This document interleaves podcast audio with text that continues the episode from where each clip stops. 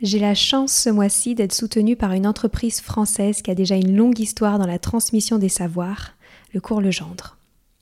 On connaît souvent Cours Legendre pour le sérieux de son offre de soutien scolaire ou ses cahiers de vacances. Je vous parle aujourd'hui de son école à distance. Disponible du primaire jusqu'à la fin du collège, l'enseignement à distance du cours Legendre permet de répondre aux particularités de chaque famille et d'offrir des cours d'excellence. L'élève peut ainsi travailler à la maison avec des cours de la même qualité que ceux transmis en classe, avec en plus un suivi de l'enfant confié à un enseignant passionné pour chaque matière. Ce qui me plaît avec cette école à distance du cours Legendre, c'est qu'elle offre la liberté aux familles d'adapter les apprentissages à un quotidien pas comme les autres. Tout ça en assurant un parcours de réussite individualisé pour les élèves. Pour retrouver plus d'informations, rendez-vous sur leur site www.cours-legendre.fr. Une équipe est à votre disposition pour répondre à toutes vos questions.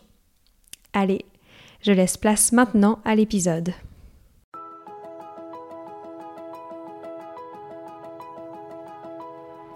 Bonjour à tous, ici Stéphanie, c'est moi, et Sylvie Descleb pour un nouvel épisode du podcast Les adultes de demain. Les adultes de demain, c'est un échange autour de l'éducation et la parentalité pour éduquer autrement. C'est aussi un livre qui s'intitule Offrir le meilleur aux enfants aux éditions Atier. Vous trouverez le lien sur notre compte Instagram et sur notre site internet lesadultesdedemain.com. Aujourd'hui, j'ai envie de vous parler d'un lieu très particulier qui est inspiré de la pédagogie Montessori et que vous pouvez mettre en place autant à la maison qu'à l'école. Il s'agit de la table de paix. Vous savez déjà que Maria Montessori avait appelé sa méthode une éducation à la paix. Et d'ailleurs, j'aime beaucoup cette phrase qu'elle a prononcée. L'établissement d'une paix durable est l'objet même de l'éducation, la responsabilité de la politique n'étant que de nous protéger de la guerre. Il s'agit donc d'apprendre la paix aux enfants afin qu'ils puissent devenir les adultes de demain, confiants, responsables, respectueux des autres et de l'environnement. C'est un lieu où l'enfant va pouvoir exprimer ce qui a pu le mettre en colère, ce qui a pu le rendre triste, frustré, inquiet. On peut aussi le considérer comme une table de médiation pour mieux gérer les conflits, quelle que soit leur nature. Cette table de paix ou table des négociations est une proposition qui permet aux enfants d'échanger, d'argumenter, afin de résoudre des conflits, autant dans une fratrie qu'avec ses parents à la maison qu'avec les amis à l'école. Pour résoudre ces conflits, ils vont alors utiliser le langage, la pensée et la discussion. Cette table va donc permettre aux enfants de développer leur intelligence émotionnelle par le développement de compétences comme l'esprit critique, la communication, la gestion des émotions, compétences qui leur servira toute leur vie. Alors maintenant, comment la mettre en place? Il faudra d'abord trouver l'endroit idéal pour installer cette table. L'endroit doit être calme et discret pour que la discussion ne soit pas perturbée par des allées et venues d'autres personnes. Donc, peut-être dans un coin du salon à la maison ou dans un coin de la classe. Si vous n'avez pas suffisamment de place pour disposer une table, prenez simplement deux chaises ou un tapis au calme. Cette table sera bien sûr à hauteur des enfants, avec deux chaises et un symbole de paix. Ce symbole peut être un rameau d'olivier, une rose dans un petit vase, une image de la colombe de la paix, par exemple. Lorsque les enfants ne connaissent pas encore cette table, les adultes ayant assisté à une dispute entre deux enfants les invitent à venir s'installer à la table. Il est important de ne pas forcer les enfants, donc qu'ils soient volontaires. Pour cela, il est bien de rendre cet endroit séduisant et attractif. Et vous pourrez constater que peu à peu, ils s'y dirigeront de manière volontaire à la suite d'une dispute lorsqu'ils auront pu constater tous les bienfaits de ce concept. Lorsque les enfants sont bien installés, celui qui se sent blessé va poser une main sur la table, la seconde sur son cœur. Il va alors avoir la parole et exposer la situation et ce qu'il a ressenti pendant ce conflit. Il va aussi essayer de verbaliser comme il souhaiterait apaiser les tensions et résoudre ce désaccord. Alors, l'autre enfant va à son tour poser une main sur la table et l'autre sur son cœur et répondre, et ainsi le dialogue va pouvoir durer jusqu'à ce qu'ils aient trouvé une solution et l'ait donc résolu. C'est aussi un bon moyen d'apprendre à écouter le point de vue de l'autre pour arriver à la résolution du conflit. En général, lorsqu'un enfant prend conscience qu'il a mal agi, il finit par s'excuser. Ensuite, ils peuvent éventuellement se serrer la main, puis repartent jouer ou travailler. On peut aussi poser une clochette sur la table que les enfants feront sonner à la résolution du conflit. Dans un premier temps, le parent ou l'enseignante ou l'enseignant va guider le dialogue entre les enfants afin qu'ils se familiarisent avec cette table lorsqu'ils vivent en conflit. Puis, petit à petit, les enfants investiront par eux-mêmes la table de paix.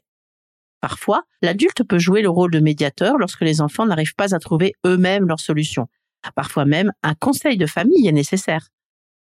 Le médiateur peut être utile quand le dialogue est difficile ou qu'un enfant en fait la demande. L'adulte doit alors être totalement impartial et rester très calme face aux cris ou aux pleurs d'un ou deux enfants. Il écoute attentivement et peut poser des questions si besoin. Il doit toujours avoir en tête qu'il est un modèle pour l'enfant dans leur manière future de résoudre les conflits. Alors, l'adulte se doit d'être irréprochable, dans la mesure du possible, bien sûr. Ce moment d'échange permet à l'enfant de prendre conscience que quel que soit son âge, sa position dans la fratrie ou dans la classe, il est entendu, doit écouter l'autre et qu'il sera traité avec justice. Ainsi, il peut en conclure que les conflits sont réglés en toute franchise, de manière à maintenir une atmosphère d'harmonie et de coopération à la maison et à l'école. C'est aussi une façon de lui montrer qu'en s'asseyant à cette table de paix, on fait un pas vers l'autre pour résoudre un conflit afin de vivre en harmonie, que ce soit à la maison ou à l'école. Cela permet aussi aux enfants de, se sentir bien dans leur environnement, d'être en confiance afin de pouvoir mieux vivre. Mieux on se sent avec soi-même et les autres, mieux on grandit et plus on est heureux. L'intelligence émotionnelle est définie par la capacité à reconnaître ses émotions et celles des autres, à les comprendre, à les exprimer et à les entendre afin de bien vivre avec les autres. En conclusion de tout cela, on peut considérer que cette table de paix est un excellent moyen pour développer l'intelligence émotionnelle des enfants. En effet, elle leur permet de reconnaître leurs propres émotions et celles des autres, de savoir les exprimer aux autres lors d'un conflit. Elle leur apprend à développer des moyens d'expression et de communication, surtout dans des situations de conflit et de stress. Elle leur permet également de mettre en place des techniques de négociation.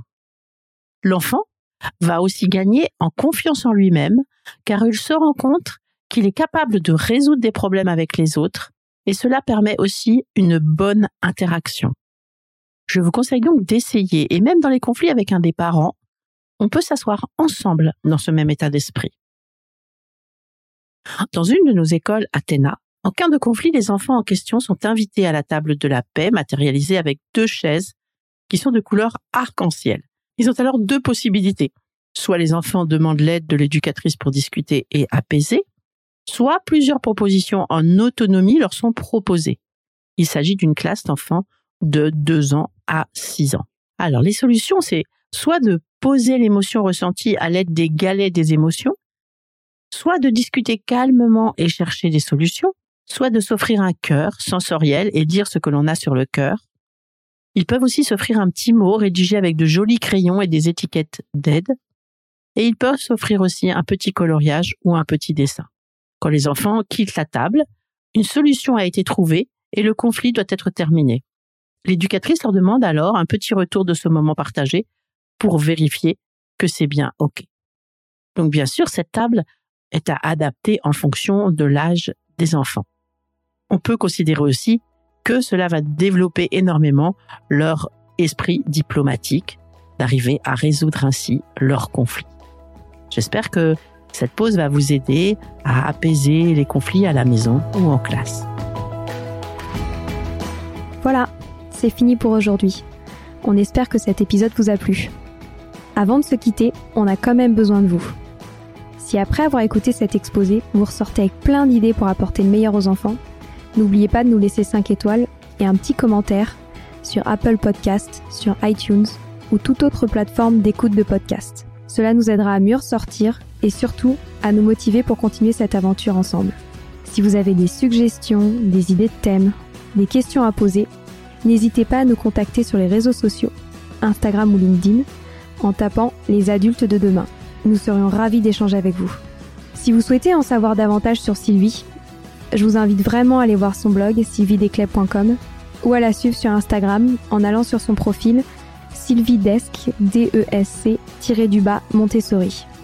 Enfin, si vous souhaitez en savoir plus sur le calendrier des prochaines formations Montessori, rendez-vous sur www.apprendre-montessori.fr.